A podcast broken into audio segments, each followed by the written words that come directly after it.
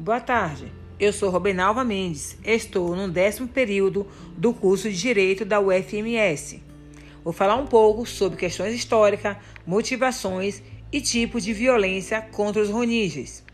Historicamente, a chegada dos roninjas a Mianmar remonta aos séculos 8 e 9, a partir da entrada de comerciantes árabes na costa deste estado, intensificando-se em 1430, quando os bengalos muçulmanos começaram a se deslocar para Rakhine por uma parceria com o sultão de Bengala, atual Bangladesh. Considera-se também um terceiro maior fluxo de bengalos muçulmanos para o estado, durante o período colonial britânico, que ocorreu entre 1824 e 1948. Todavia, com a independência de Mianmar da Grã-Bretanha, eclodiu uma guerra civil entre as muitas nacionalidades étnicas e o novo governo central, o que tensionou ainda mais as reações entre os grupos armados de oposição, formados em grande parte por muçulmanos, e o governo. Apenas em 1960 as partes chegaram a um acordo de cessar fogo, o que, entretanto, não pôs fim à tensão histórica. Parte dessa oposição na Guerra Civil era formada pelos Roninjas, palavra essa que se refere à população muçulmana no norte do estado de Rakhine, Mianmar Ocidental, que desenvolveu uma cultura e dialeto distinto do resto do país inclusive sendo o próprio nome uma criação do grupo.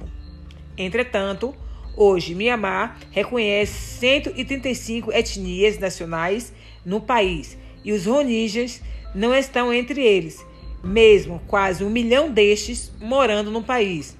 O governo não os reconhece como povo, mas sim como imigrantes ilegais de Bangladesh, que vieram com a colonização britânica o que implica a negação de cidadania de direitos a estes, mesmo tendo vivido gerações naquele território. Grande parte destes não reconhecimentos se origina de uma questão religiosa, visto que os Roningyas são etnia muçulmana diferente do resto da população de Myanmar, majoritariamente adepta ao budismo.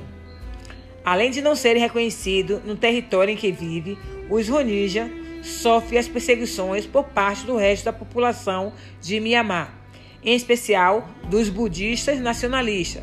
Estes fazem passeatas autorizadas pelo governo e disseminam discursos de ódio contra os chamados bengalos muçulmanos, difundindo a ideia de que eles deveriam voltar para Bangladesh para que o país não tenha que conviver com a influência muçulmana.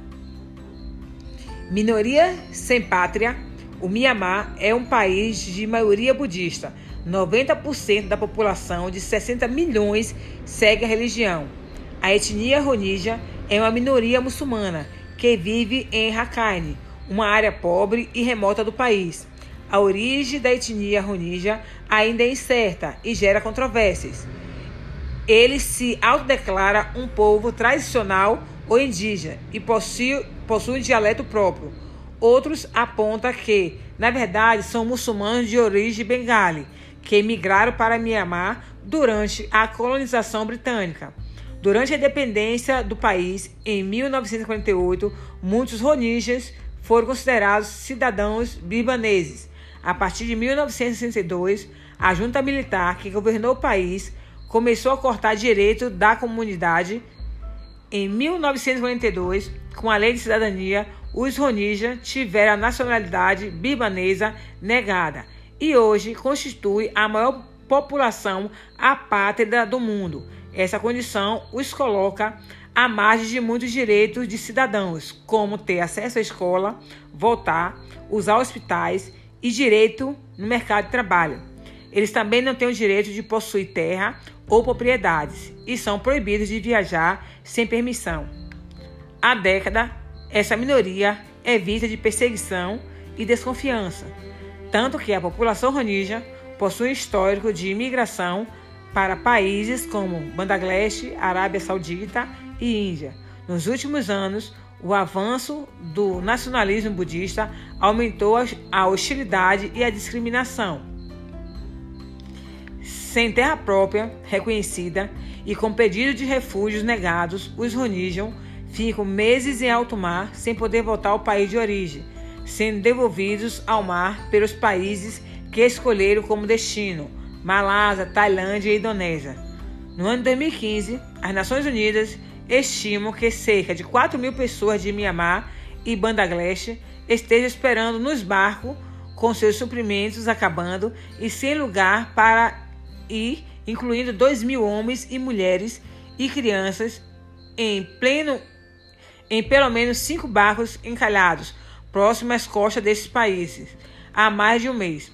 Há relatos de falta de comida, muita violência, o que resulta em brigas, pessoas sendo jogadas para fora dos barcos e, consequentemente, mortes por desidratação e desnutrição.